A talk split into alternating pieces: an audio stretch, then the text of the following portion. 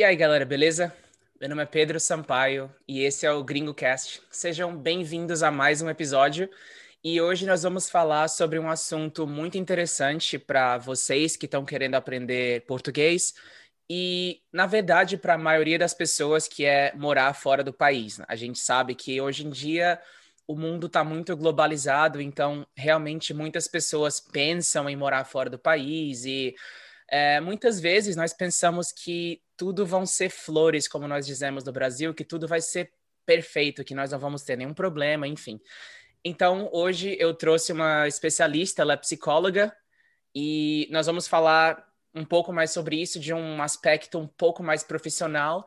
Também nós não queremos, conversamos aqui antes de começar a gravar, nós não queremos entrar em detalhes muito pesados, porque esse papo realmente é, eu queria deixar ele uma coisa mais leve, não é isso? É, foi isso que a gente conversou antes, então, sem mais delongas, eu apresento a vocês a Kalina e, por favor, Kalina, você pode falar um pouco sobre você, sobre o seu trabalho, enfim. Bom, primeiramente eu quero agradecer muito o convite. É, eu confesso que eu sou um pouco restrita a questões de mídias sociais, redes sociais em relação ao que envolve o meu trabalho mas eu fiquei realmente muito lisonjeada com o teu convite, principalmente com o trabalho que você trouxe, né, Pedro? Eu fui dar uma olhada no que, que você desenvolveu até então nos seus podcasts e eu achei realmente um conteúdo interessante. E o nosso bate-papo ali, que você falou sobre o teu público, sobre o, o que, que você almeja atingir e o amor e o carinho que você tem com tudo que você prepara para o teu público, né? Uh, eu sou psicóloga, sou formada no Brasil e eu trabalho na abordagem cognitiva comportamental. A psicologia ela tem diversas escolas, né, diversas linhas de atendimento. E a cognitiva comportamental ela é comprovada cientificamente e ela trabalha basicamente o pensamento e o comportamento. Uh, ou seja, a gente parte muito da hipótese que nós não mudamos pensamento, mas nós mudamos comportamento, que automaticamente afeta o nosso pensamento. Eu moro aqui em Ankara, na Turquia, e eu trabalho com atendimento online de brasileiros que moram ao redor do mundo. Um, eu tenho meu diploma validado aqui, eu acho que é importante também enfatizar isso. Eu tenho reconhecimento do meu diploma na Turquia, o que me dá o direito de realizar os atendimentos online também. Acho que basicamente é isso. Faço meu mestrado na Inglaterra, estou terminando o meu mestrado, que eu não vejo a hora, tá aí o, o background um pouco, né? A gente vai falar e eu queria começar falando, Kalina, sobre o que motiva, não sei se você já teve algum dos seus pacientes que realmente falaram sobre isso, mas é, eu tenho uma certa ideia também do que motiva uma pessoa a querer morar fora do país. São problemas, não sei, problemas financeiros, no caso dos brasileiros tem essa questão também. Às vezes pode ser um pouco de aventura, né? A gente quer aventurar, quer ter experiências novas, enfim. O que motiva uma pessoa a morar fora do país? Então, Pedro, as escolhas são sempre muito subjetivas, né? Mas partindo aí até da minha experiência clínica, por incrível que pareça, na maioria são realmente é, oportunidades profissionais, o que é diferente de busca profissional. O que, que eu quero dizer com isso? A pessoa não necessariamente estava buscando, mas sim surgiram oportunidades, né? E eu acho isso muito interessante, porque uh, muitas vezes, quando a gente está no Brasil, a gente tem uma tendência a criticar a visibilidade do exterior sobre o brasileiro. E eu, eu acho que o brasileiro ele é muito valorizado no exterior, né? Ele tem muito conteúdo profissional para agregar e ele é muito requisitado. Obviamente, paralelo a isso, vem toda a romantização que a gente, eu acredito que até a nossa geração, a, eu não sei exatamente qual que é a faixa etária do teu público aqui, mas eu acho que mais ou menos a nossa faixa etária, né? É, existe a romantização que nós crescemos com a ideia do exterior, de que a vida no exterior é muito mais fácil, que as oportunidades são muito mais acessíveis, e é onde, consequentemente, também vem a frustração, que a gente provavelmente vai falar mais sobre isso. Mas basicamente são oportunidades consequentemente a romantização e possivelmente algumas frustrações depois. É que foi o meu caso realmente que eu vim para cá. Na verdade, eu é, eu trabalhava no Brasil numa escola de inglês e eu conheci uma pessoa que me que me entrou em, me colocou em contato com uma empresa, enfim, que eles fizeram essa ponte comigo e realmente eu vim para a Turquia por esse motivo. Foi o seu caso também? Não, no meu caso eu vim por razões pessoais, constituição familiar, na verdade, né? Então eu casei, me mudei para cá, eu moro aqui por conta da constituição familiar. E por incrível que pareça, eu construí a minha carreira profissional estando aqui depois. Eu não eu, eu tinha acabado de me formar e então eu não tinha muitas expectativas do que, que eu iria fazer profissionalmente aqui. Realmente pensando, como você disse, talvez dar aula, talvez abrir um e-commerce, coisas nesse sentido. Mas a psicologia voltou com tudo exatamente por eu ter me identificado com esse processo de adaptação cultural aí que todos nós passamos, né?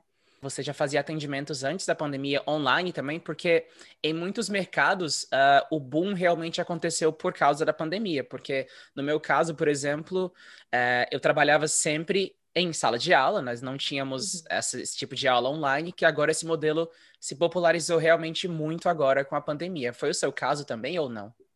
Não, não, eu já trabalho com atendimento online desde 2015. Ah. Então foi até muito interessante, porque acho que no Brasil, se eu não estou enganada, a aprovação para o atendimento online saiu em 2012. E eu fui uma das, digamos, entre aspas, pioneira né, na área. Eu lembro até de alguns professores me perguntando como que funcionava e tudo mais. E aí, no decorrer do tempo, eu fui uhum. evoluindo cada vez mais. Mas na pandemia, eu só tive mais demanda de trabalho, né?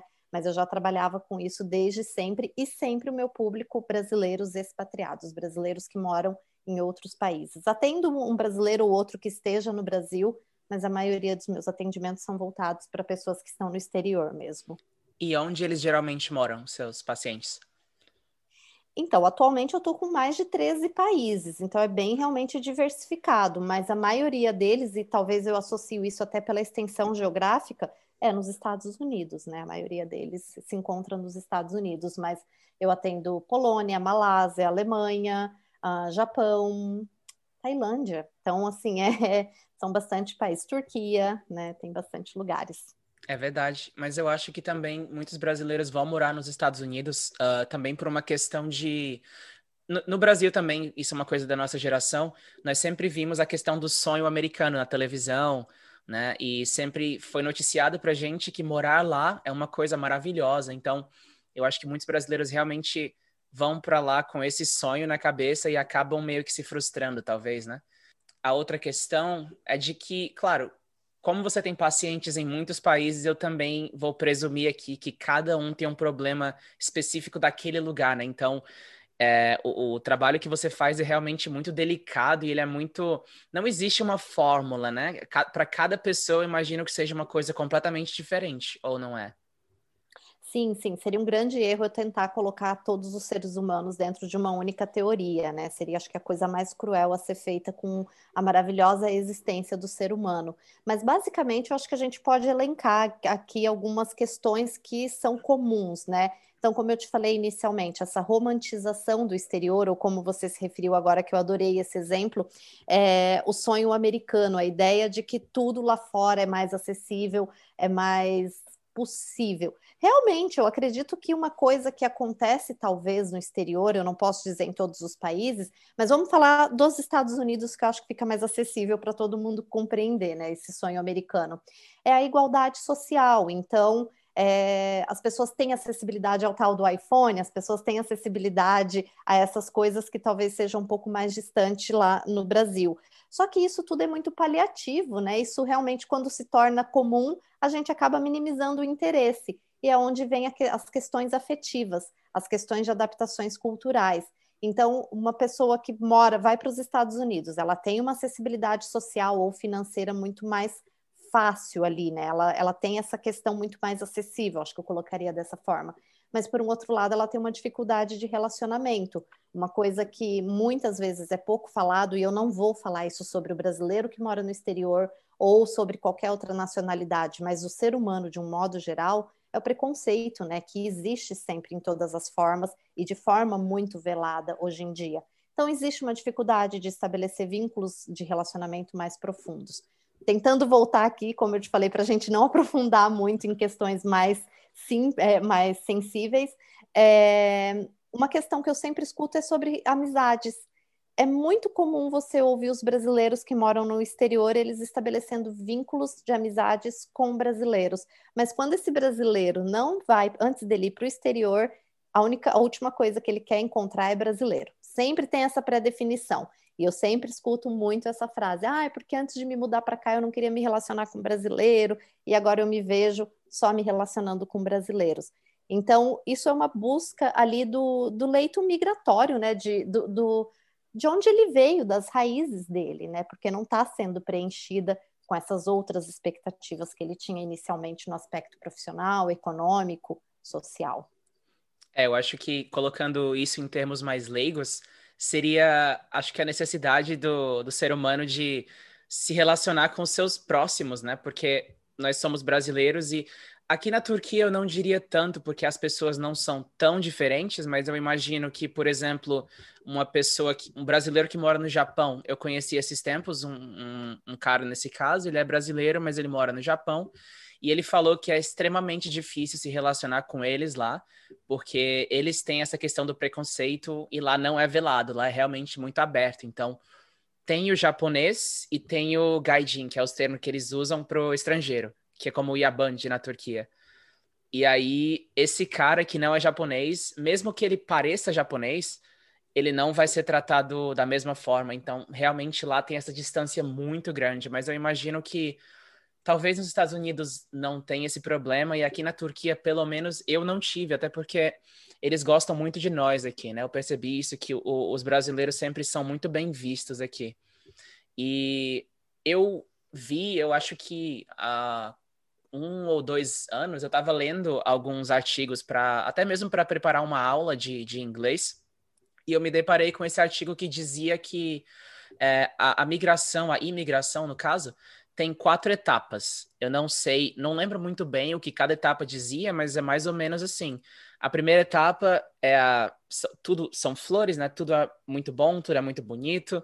E depois vem uma depressão pesada, porque você começa a perceber que não tem, você vai ter problemas que não atendeu às suas expectativas e você vai ter problemas de relacionamento, problemas, não sei, geográficos, financeiros talvez e aí você tem um, uma queda grande e depois você começa a se adaptar novamente à nova realidade e aí finalmente você está estabilizado.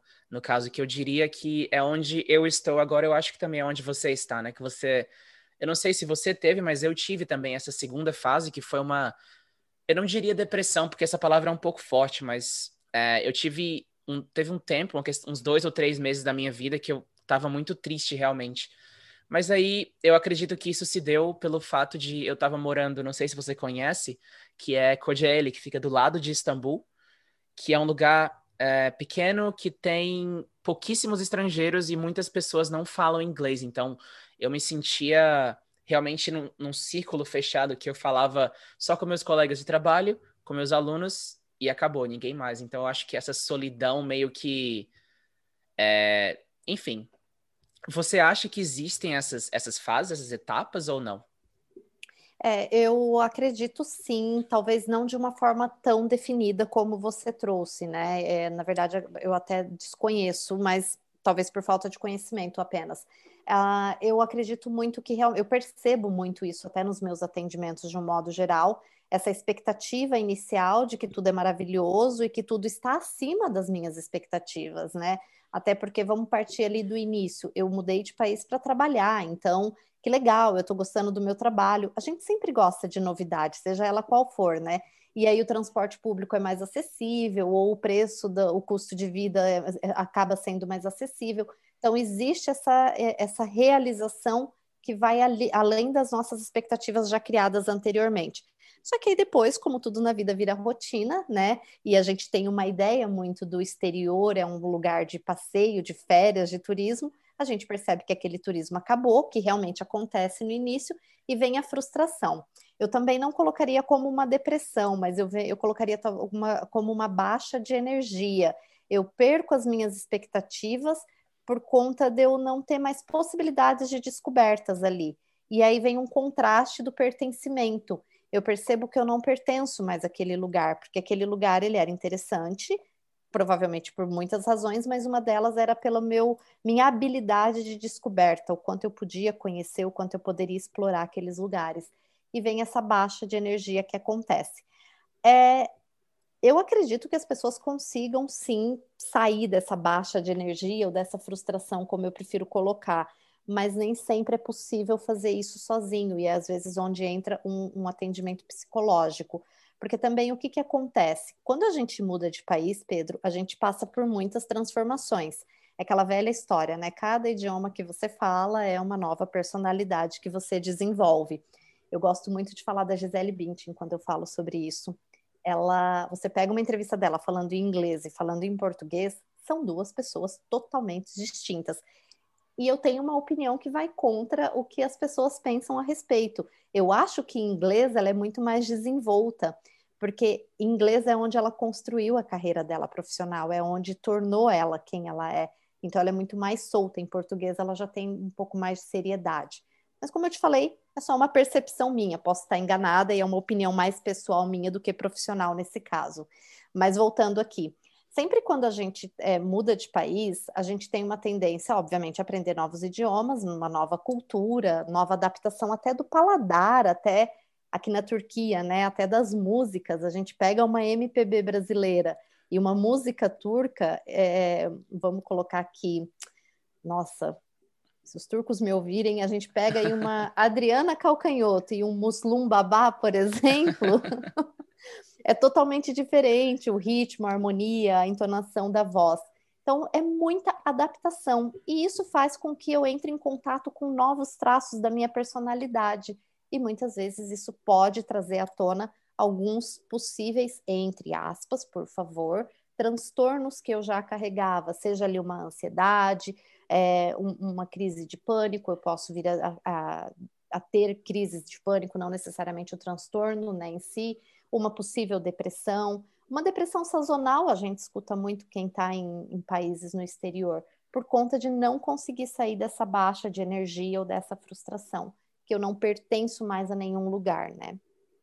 Isso se dá pela questão de você não conseguir se, como você falou, até mesmo do, do seu paladar, né, da, da cozinha, porque o exemplo, o nosso exemplo aqui da cozinha turca, eu eu tenho que dizer que eu, eu meio que aprendi a gostar de, de comida mais temperadas, porque eu sou do Nordeste do Brasil, sou de Fortaleza, e lá a gente come comida muito apimentada. Realmente as comidas são temperadas, mas aqui é diferente. Então, eu passei muito tempo comendo as coisas mais básicas, porque eu não consegui me adaptar a princípio, a, a, cozinha turca. Hoje em dia isso já, já passou, mas tem outros fatores também, como eu falei para você. É, eu vinha, na verdade, a minha primeira ideia era morar aqui por um ano. Só que ao fim desse ano, a empresa na qual trabalhava me perguntou se eu queria continuar e eu falei, eu quero continuar desde que seja em Istambul. E aí eles me, me transferiram para cá e, enfim. E eu sentia que realmente uma uma força de novo, né? Como você falou, a, a descoberta que agora eu tô na maior cidade da Europa, eu tô em Istambul. Tem de novo, é tudo novo para mim. Eu vou explorar novas coisas, novas pessoas, porque querendo ou não, é, para quem não conhece a Turquia, Kocaeli fica do lado de Istambul, basicamente, mas parece que eu atravessei o país inteiro, porque as pessoas são muito diferentes. Então, especialmente na parte que eu moro, que é uma parte um pouco mais secular, ela é menos religiosa, então eu percebi que isso realmente deu um, uma aumentada na minha, na minha energia, na minha autoestima, enfim, eu me senti mais feliz quando eu vim para cá. E talvez esse tenha sido o motivo de eu ter saído dessa, dessa baixa, como você falou, né? Eu acho que se eu tivesse ficado lá, eu não teria conseguido sair. Eu acho que eu teria acabado. Eu teria voltado para o Brasil, eu acredito, porque em alguns momentos eu pensei nisso, né? Eu pensei em, em, voltar porque eu não, não consegui me adaptar e aquela história do, do, do, fim da história, né? Tudo bem, foi uma experiência legal, mas acabou. Mas aí eu acabei vindo para cá e já moro aqui há mais de três anos, acabei ficando. Agora eu tenho motivos, eu tenho trabalho, eu tenho uma noiva, enfim. É, mas a princípio foi, foi difícil, realmente. Eu acho que muitas pessoas acabam voltando, né? Acabam se frustrando, como você falou, e voltam para o Brasil. Você tem é, algum caso aí que você conhece, talvez? Exatamente, né? É que nem todos têm esse autoconhecimento, porque de repente a baixa é tão grande. Eu tenho certeza que você também deve ter demorado para perceber que a localização, a cultura local, a falta de comunicação num idioma que você conseguisse se comunicar fosse o fator ali que estivesse influenciando nessa sua baixa de energia, nessa sua frustração, né? O problema é que nem todos conseguem chegar a, essa auto, eh, eh, a esse autoconhecimento, a essa autopercepção, vamos colocar assim, por conta da, da, da idealização que aconteceu daquele país realmente. E aí nem todos têm a possibilidade de voltar para o Brasil, né? E surge o problema da questão, ou, ou, tem, na verdade, né? Só refazendo aqui, tem a possibilidade, mas não enxerga isso como uma alternativa por conta das circunstâncias pessoais. Então vem a questão do pertencimento. A pessoa se fecha cada vez mais, na, vamos colocar assim, na sua bolha, ela evita criar laços com os locais, ela evita criar laços até mesmo com brasileiros, e é onde ela pode vir a desencadear possíveis transtornos psicológicos realmente. Um outro fator que eu percebo, né, como eu te falo na minha experiência clínica, isso não é uma coisa nada que é engessado, isso é um bate-papo, né? Mas é pessoas que têm uma tendência a um comportamento workaholic. Então, ela tem aquela ideia, novamente colocando aqui sobre a nossa geração. A nossa geração tem aquela ideia de ir para o exterior para fazer dinheiro, para ficar rico, para ganhar dinheiro, para comprar Tesla, iPhone, MacBook e tudo mais, né? É, e quando ela se frustra, quando ela tem essa baixa, ela precisa canalizar a energia dela para algum lugar. E muitas das vezes essa canalização, quando não é para aspectos psíquicos mais pesados, o que, que eu digo com mais pesados? Alguma questão de dependência, algum transtorno mais severo, questões mais severas, né? Isso tem uma tendência a ser canalizado para o lado profissional e a pessoa adota um comportamento workaholic. Paralelo a isso, vem a síndrome do impostor, muitas vezes. Ela realmente está trabalhando, ela realmente está se desenvolvendo, ela realmente está ganhando dinheiro, às vezes, né? Em comparação às expectativas dela, as crenças que ela tinha lá no Brasil. Então, ela vem a questionar a habilidade que ela tem profissional. Será que eu sou bom no que eu faço mesmo? Ou será que isso daqui foi sorte? É, será que aqui é o meu lugar? Será que eu faço um trabalho realmente de qualidade, eu acho que eu preciso estudar mais, eu preciso aprender mais idiomas. Pedro, pega hoje a nossa geração, a quantidade de pessoas que falam quatro, cinco idiomas. Na nossa geração, se você falasse inglês, você estava muito bem. E hoje não. Hoje eu tenho mestrado, doutorado, pós-doutor. Eu não, né? Mas as pessoas. eu tenho isso, eu tenho aquilo. É uma exigência muito grande, uma necessidade de ocupação muito grande do tempo. E isso fica mais intenso quando a pessoa confronta esse não pertencimento no exterior. É, e eu acho que esse esse é um problema pelo qual eu tenha passado, mas eu acho que por muito pouco tempo, até porque eu sempre tive não, não querendo ser um pouco arrogante, mas eu sempre tive ciência de que eu era bom no que eu fazia. Então, até porque eu sempre tive feedback positivo de, dos meus colegas, meus alunos, enfim mas eu acho que muita gente deve passar por esse problema e deve ser uma coisa meio difícil realmente de lidar, né? E outro problema que é muito comum, que a gente estava falando antes de começar a gravar, inclusive, que é o uma palavra que não tem tradução para o português, que é o homesickness, que seria colocando aqui em termos livres, seria uma doença pela saudade de casa, né? Mais ou menos isso, que é normal sentir, claro, quando você mora até mesmo fora do seu estado, é normal você sentir falta de comida, sentir falta de outras coisas, até mesmo do sotaque no idioma. E, e principalmente em outro país, isso se acentua bastante, se acentua muito, porque é outra realidade. Talvez não. Vamos comparar aqui, por exemplo, o Brasil e um país da América Latina, por exemplo, o Peru. Eu acho que não é tão diferente, porque as pessoas, enfim, nós moramos ali geograficamente muito próximos, então deve ser pouco similar, mas, por exemplo, Brasil e Japão, o exemplo que eu tinha falado antes, acontece muito a questão do, do homesickness, vamos dizer, né? E aí você tinha falado que acontece também ao contrário, né? A pessoa volta ao Brasil e aí tem um problema que você pode explicar melhor. Sim, é o que a gente chama de síndrome de Ulisses ou síndrome de imigrante, tentando aprofundar aqui um pouco na mitologia grega. É, foi o Homero que escreveu naquele livro A Odisseia, né? Que ele fala sobre a síndrome de Ulisses, que ah, eu não me lembro muito bem sobre os detalhes, mas é algo no sentido que Ulisses está voltando para casa após uma guerra, acho que de Troia, inclusive, né? E, e, então ele demora 17 anos, uma, derra, uma guerra que durou 10 anos, ele demora 17 anos. Talvez eu esteja enganada sobre os números aqui, mas é totalmente desproporcional o tempo de trajeto para casa, porque é o quanto ele está tentando buscar o seu próprio conhecimento ali naquele trajeto, porque a, a volta para casa às vezes não é uma escolha consciente, às vezes é uma para casa que eu digo para o teu país de origem, tá? Uhum. Mas às vezes a volta para casa é uma escolha romantizada, uma escolha que é eu preciso voltar para o Brasil porque eu não tenho leite condensado aqui, por exemplo. Claro que é um exemplo muito superficial isso, mas geralmente a minha decisão, a decisão das pessoas de voltarem para o Brasil é baseada em faltas, no que está me faltando e não no que aquilo pode me proporcionar é onde eu começo a perder um pouco, digamos, do controle da situação. Isso é a síndrome do imigrante. Então, basicamente, o brasileiro, quando ele volta para casa, é, ou para o Brasil, né? Eu estou falando casa, país de origem, ele tem essa dificuldade de se readaptar, até porque ele passou por um período de adaptação cultural num outro país. Ele se adaptou. A questão é que ele não aceitou todas as possibilidades culturais que aquele país poderia proporcionar para ele, ou por outras razões pessoais, e ele volta para o Brasil, ele tem que passar pela mesma readaptação.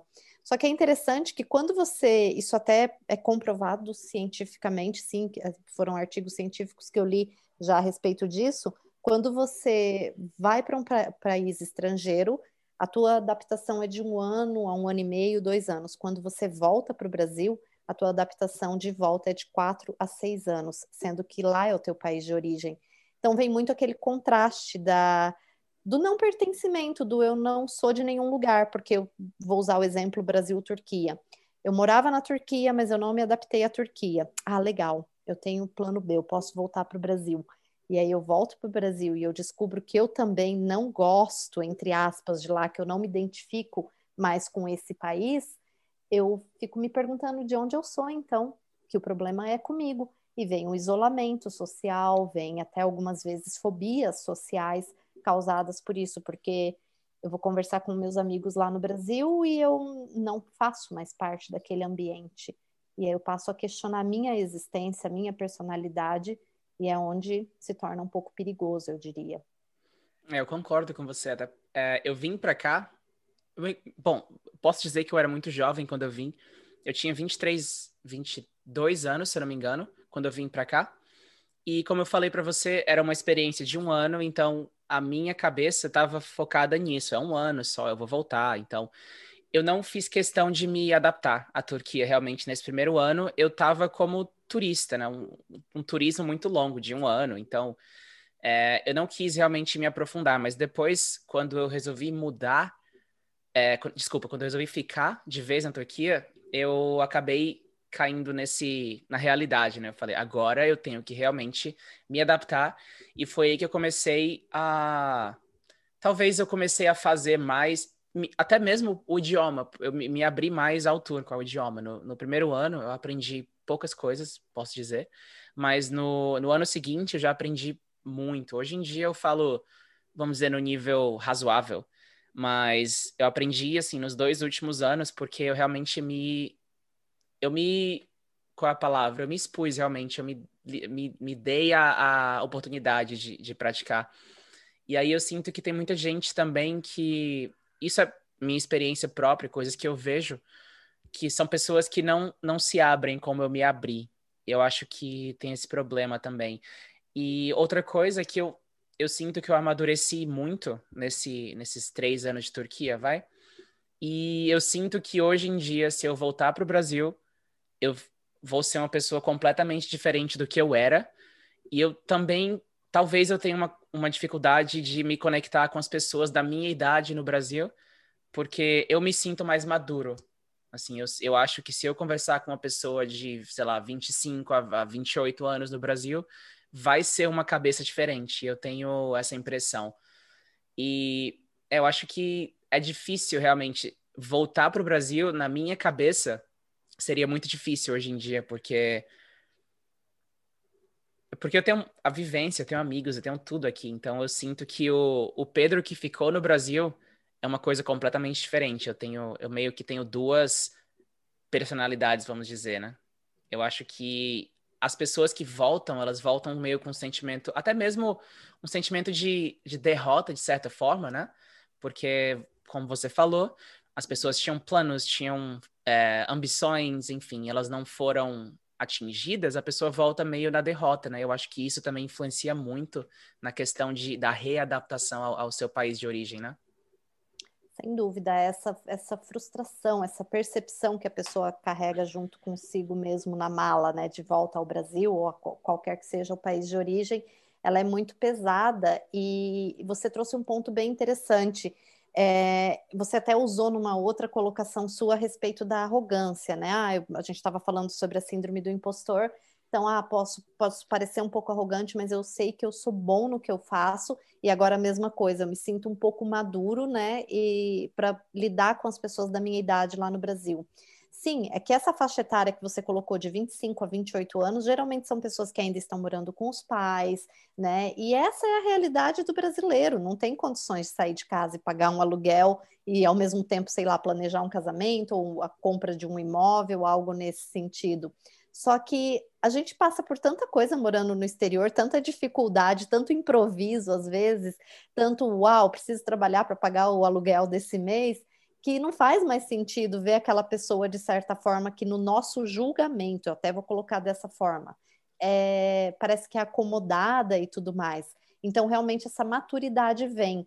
Só que junto com essa maturidade, se a gente leva isso para o Brasil, vem uma ideia de arrogância do tipo, caramba, cara, você foi lá para o exterior e tal, foi para gringa, né, como se diz, e aí você voltou todo metido, todo querendo, se achando e não conversa mais com a gente. Suas prioridades são outras, né? Os seus objetivos são outros. Então, isso acaba influenciando na revinculação, se é que se existe essa palavra em português, mas na revinculação social, nessa volta para o Brasil, paralelo a isso com a ideia do é, realmente eu sou melhor que os meus amigos, entre aspas, esse melhor, tá? Eu sou mais maduro, eu tenho mais experiências e eu não consegui me posicionar, eu estou voltando ainda por cima. Caramba, eu fracassei mesmo. Esse é o ponto mais crucial e eu acredito que até por conta disso que demora essa readaptação no Brasil mais do que uma adaptação no exterior, né? Como eu te falei, de quatro a cinco, seis anos, mais ou menos. Com certeza. E eu também acho que. É, com certeza é muito difícil. É, eu não, não tenho nem como expressar. Eu acho que se eu voltasse hoje para o Brasil, seria realmente com. Claro que eu, eu teria uma certa sensação de dever cumprido também, porque eu fiz muita, muitos contatos aqui, pessoais, contatos profissionais. É, mas se eu voltasse para o Brasil hoje, ainda teria um resquício de eu poderia ter feito melhor, eu poderia ter feito alguma coisa diferente. Eu acho que deve ser muito difícil de encarar isso realmente. Mas mudando um pouco de assunto, Kalina, e para as pessoas que decidirem ficar no, no estrangeiro, né? Eu vou aceitar que eu tenho dificuldades e eu vou pedir ajuda profissional. É aí que você entra, né? E em quais aspectos, como que a, uma, uma consulta, um profissional da psicologia pode ajudar os, os expatriados que moram em outros países?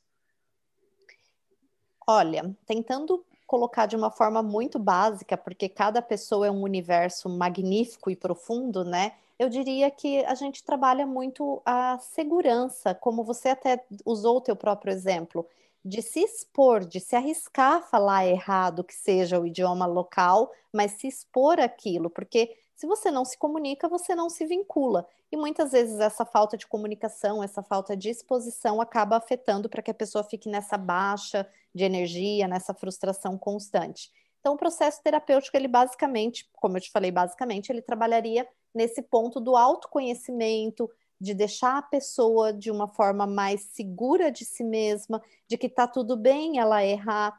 É até interessante uma coisa que eu sempre falo para pessoas que estejam aprendendo um outro idioma, né, ou tem alguma insegurança com algum outro idioma. Eu falo, mas lembre-se que você também fala já, você não é uma pessoa sem idioma, você já tem um idioma, no caso brasileiro, português, o turco, o idioma turco e assim sucessivamente, né? O que você está se propondo é aprender um segundo idioma. Então tá tudo bem você errar, porque aquela não é a sua língua nativa.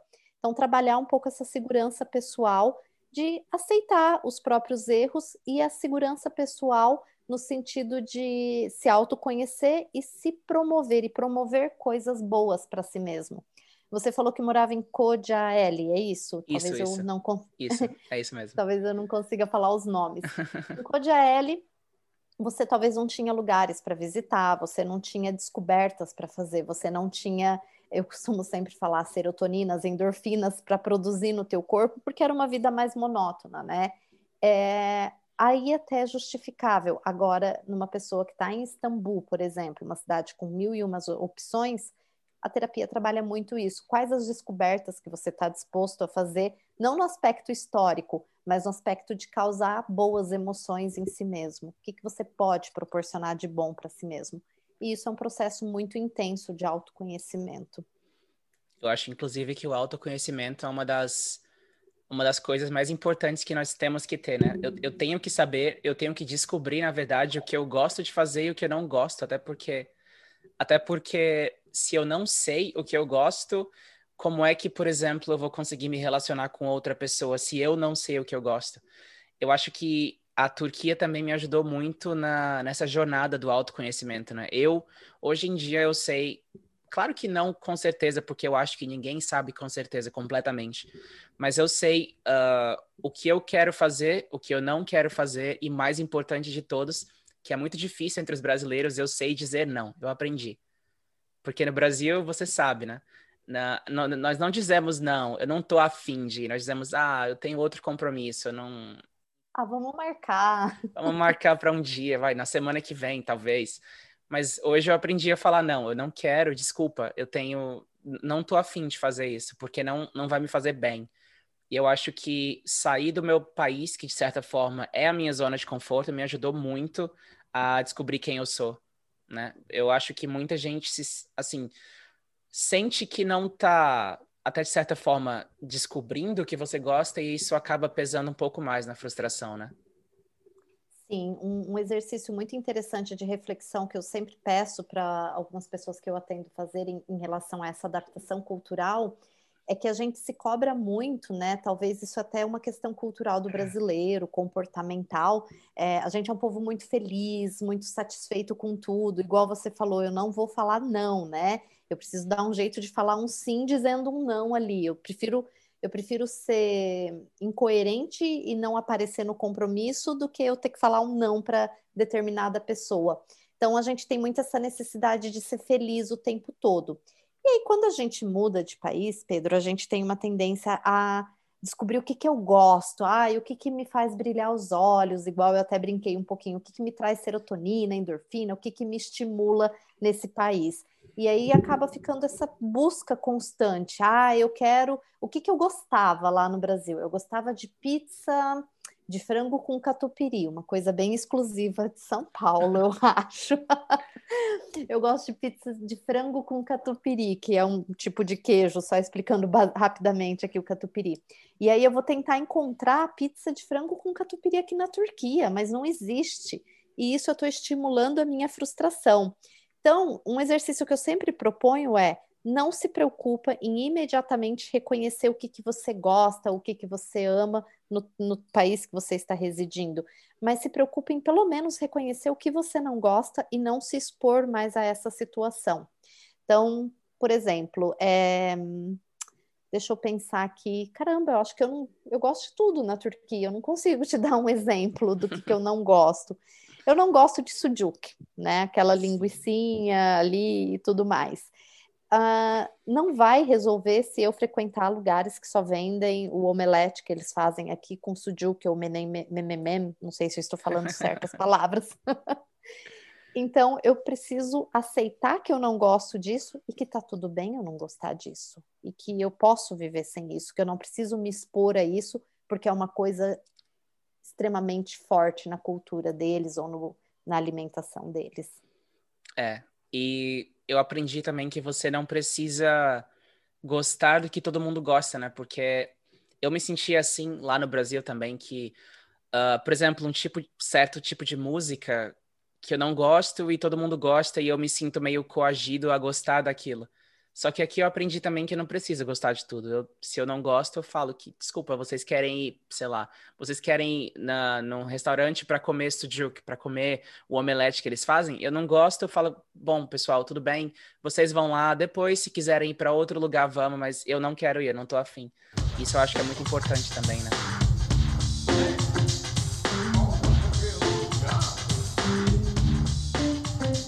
Então, nós podemos fazer uma coisa mais geral aqui para fechar realmente. É, nós podemos falar de dicas, né? Como nós falamos, cada indivíduo é um universo diferente, mas eu acho que tem algumas coisas que todos podem fazer que meio que vale para todo mundo, né? Então, quais são as dicas que você pode dar? Você pode começar e eu posso acrescentar também as minhas dicas. Perfeito. Bom, eu acho que, como eu te falei inicialmente, o autoconhecimento, mas isso não é um processo simples e não é um processo que tem começo, meio e fim tomar consciência que esse autoconhecimento ele é um processo constante. A, a, psicologia comportamental, Pedro, ela trabalha muito a ideia de que o ser humano está em constante evolução, como diria o Raul Seixas, né? Essa metamorfose ambulante. E é exatamente isso. O que eu sou aqui, eu não sou no Brasil, e eu não sou em Istambul, eu sou adaptável, eu sou flexível, mas sempre importante lembrar que eu não sou vulnerável, né? Eu, eu me flexibilizo, mas eu não sou vulnerável. Vem aí o exemplo do Sujuk que a gente trouxe. Não é ou como a, a, tua colocação, na verdade, foi excelente. Não é porque todo mundo gosta que eu preciso gostar também ou que eu preciso participar disso, né? Então isso não isso me traz uma ideia de fortalecimento de não ser vulnerável. Eu acho que um outro ponto que eu sempre gosto muito de trabalhar é, e que fica muito evidente no exterior. Eu acho que seria até legal você falar um pouquinho sobre as suas experiências nesse sentido, sobre os medos, né? A gente tem medo, todo ser humano tem, mas ele fica tão mais evidente com uma adaptação cultural e são cada medos assim que a gente nem imaginava que tivesse, né? Como até deu o exemplo da, do questionamento profissional ali, das pessoas questionarem se elas são realmente boas naquilo tudo que elas estão construindo ou não é uma insegurança, é um medo. O que, que você me falaria a respeito desses medos? Ah, um medo? Eu, eu teria que pensar um pouco agora também, mas eu acho que é um exemplo besta, mas que é muito interessante, que eu me, eu me senti meio que uma criança, um bebê aprendendo a falar novamente, né? Claro que estou aprendendo um novo idioma, que é o turco, e a minha noiva é turca, então sempre que eu tenho um, um pepino para resolver, ela tá comigo. Mas às vezes ela não tá, às vezes eu tô sozinho uh, quando eu estava aprendendo a falar turco, eu tive que, eu acho que eu tive que ir a um supermercado e aí não, eu estava procurando, por exemplo, melancia e não encontrei melancia em lugar nenhum e eu pergunt, eu queria perguntar onde estavam as melancias, mas eu não conseguia. Eu me senti, primeiro eu tinha um medo de falar, de falar errado, que isso é uma coisa que eu percebi hoje em dia que não tem nada a ver. Falar errado é melhor do que não falar. E eu falo, inclusive, que o, falar errado faz parte do processo de aprendizagem. Você fala primeiro errado, depois você aprende e fala certo da próxima vez, enfim. Só que dentro de mim eu sentia esse. Eu sempre fui extrovertido, mas eu meio que sentia esse medo realmente. Eu vou falar e ele vai, não vai entender, ou pior, ele vai rir de mim. Então, eu acho que é uma, é uma insegurança muito natural que eu percebi que na realidade não é assim. Eu perguntei e ele não entendeu, eu re repeti e ele entendeu. Foi simples. Então, realmente é um medo que nós temos, que é uma coisa besta, mas eu acho que faz parte também desse processo, né? Eu acho que, assim, de cabeça que eu consigo lembrar é isso. É, mas é um tópico bem interessante sempre a se pensar, porque nós temos, mas exatamente como você trouxe, eu, eu quis colocar esse, esse questionamento logo agora no final mesmo, para realmente sinalizar que você tem os seus medos, mas percebe a sua dificuldade de reconhecê-los, né?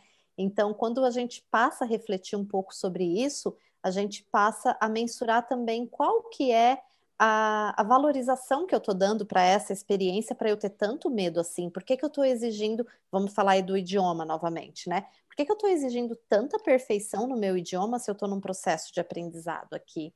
Então, exatamente como você trouxe, eu acho que aceitar que não é um reconhecimento simples os medos, mas que eles existem e que você precisa reconhecer. E, como você já usou o teu próprio exemplo, que foi sensacional, a exposição. né? Como a gente diz no Brasil, se joga e vai. Não tem problema se está dando certo ou se está dando errado. Você precisa aprender. É, é o exemplo da criança que está caminhando. Ela cai, ela levanta, ela chora, ela machuca o joelhinho, alguém acolhe, alguém ajuda, outros riem, e é assim para todo mundo, né? É a mesma coisa com a adaptação cultural, não só sobre o idioma, mas sobre as experiências, né? É, você, quando chegou aqui, você já estava acostumado com a pimenta. Eu odiava pimenta. Hoje ah. eu não vivo sem pimenta. Ainda bem que um dia eu experimentei. Sim, é verdade. Eu acho que uma dica que eu posso dar é, é difícil para algumas pessoas, mas você realmente tem que ser aberto a novas experiências. No seu caso, foi a pimenta. No meu caso, por exemplo, foi, não sei, alguma comida. Foi o inverno, eu acho que na, lá no, no, Nordeste do Brasil é, é, a parte mais quente do país, então eu nunca experimentei realmente uma temperatura fria até vir para cá. Então, mas isso foi uma coisa que eu recebi de braços abertos. Eu nunca fiquei apreensivo e se eu não gostar e se for diferente, mas eu estava aberto e eu sempre fui uma pessoa aberta a coisas novas. Eu acho que se você quer morar em outro país é muito importante duas coisas. A primeira é ser aberto a novas experiências e a segunda é ser extrovertido. Eu acho que é mais difícil para quem não consegue falar, porque uma coisa que eu desenvolvi, eu já tinha no Brasil, mas desenvolvi bem aqui, foi a capacidade de falar com estranhos na rua, que muitas pessoas têm, você sabe melhor que eu, inclusive, que a ansiedade, né, de falar com pessoas, mas aqui eu realmente desenvolvi a capacidade de falar com estranhos na rua para pedir informação, ou até mesmo para fazer uma amizade, tá? De repente vocês gostam de uma coisa em comum, enfim eu acho que essas duas coisas são muito importantes, que é estar aberto a novas experiências e ser extrovertido, na verdade. Eu acho que faz bastante sentido. Eu concordo e eu acrescentaria, se você me permite, só mais uma coisinha, e sempre olhar para as emoções e os sentimentos que isso te causa, né? E aceitar todos eles, não não padronizar como normalidade, mas aceitar que faz parte da tua evolução. Então, aquela frustração, aquela expectativa inicial de uau, é tudo lindo, maravilhoso, ela de repente cai para aquela baixa, né, da tristeza ali, ou um sentimento de frustração, e aceitar que tudo bem, que eu vou me frustrar, que eu vou me chatear, aqui é o lugar que eu escolhi para chamar de meu lugar, pelo menos por enquanto, né? E tá tudo bem eu ficar triste algumas vezes paralelo a isso, também reconhecer as emoções positivas que isso te proporciona, essas novas experiências te proporcionam. Assim como eu adorei a pimenta, assim como você adorou conversar com pessoas novas na rua, desconhecidas, e isso proporcionou coisas muito boas para nossa vida, para as nossas vidas, eu acredito. Claro, é verdade. Então, tem mais alguma coisa que você gostaria de falar? Ou a gente pode fechar agora? Hum, eu acredito que basicamente seja isso. Eu adorei participar do seu canal. É, foi realmente um prazer, como eu te falei. Foi um pouco difícil de encaixar os horários, por culpa minha, assumo isso. Tenho uma vida bem corrida. E eu espero que a gente possa vir a falar outras vezes e eu possa sempre contribuir de alguma forma. Vai ser um prazer. Perfeito. Então, mais uma vez, eu agradeço por ter aceito o convite.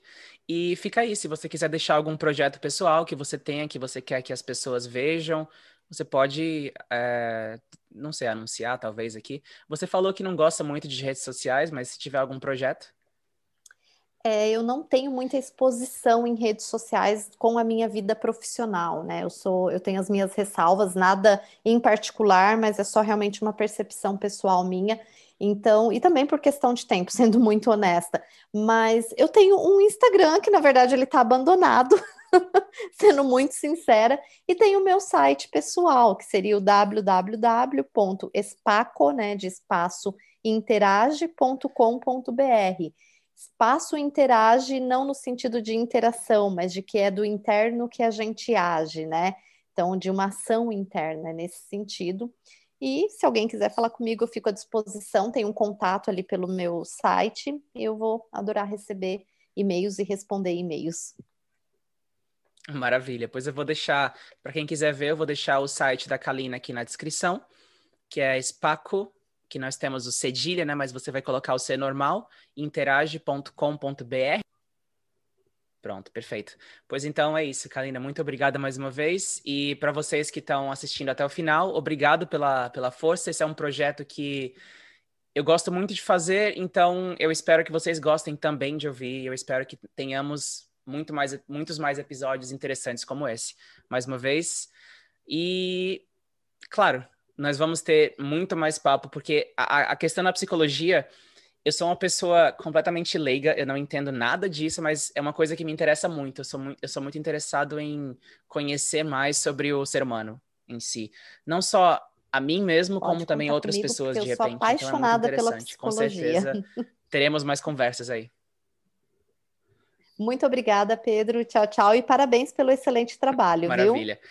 É isso então, Kalina. Tchau, tchau. Muito obrigado, muito obrigado. Tchau, tchau, galera que está ouvindo até o final aí. Um beijo para vocês e até a próxima. Tchau, tchau.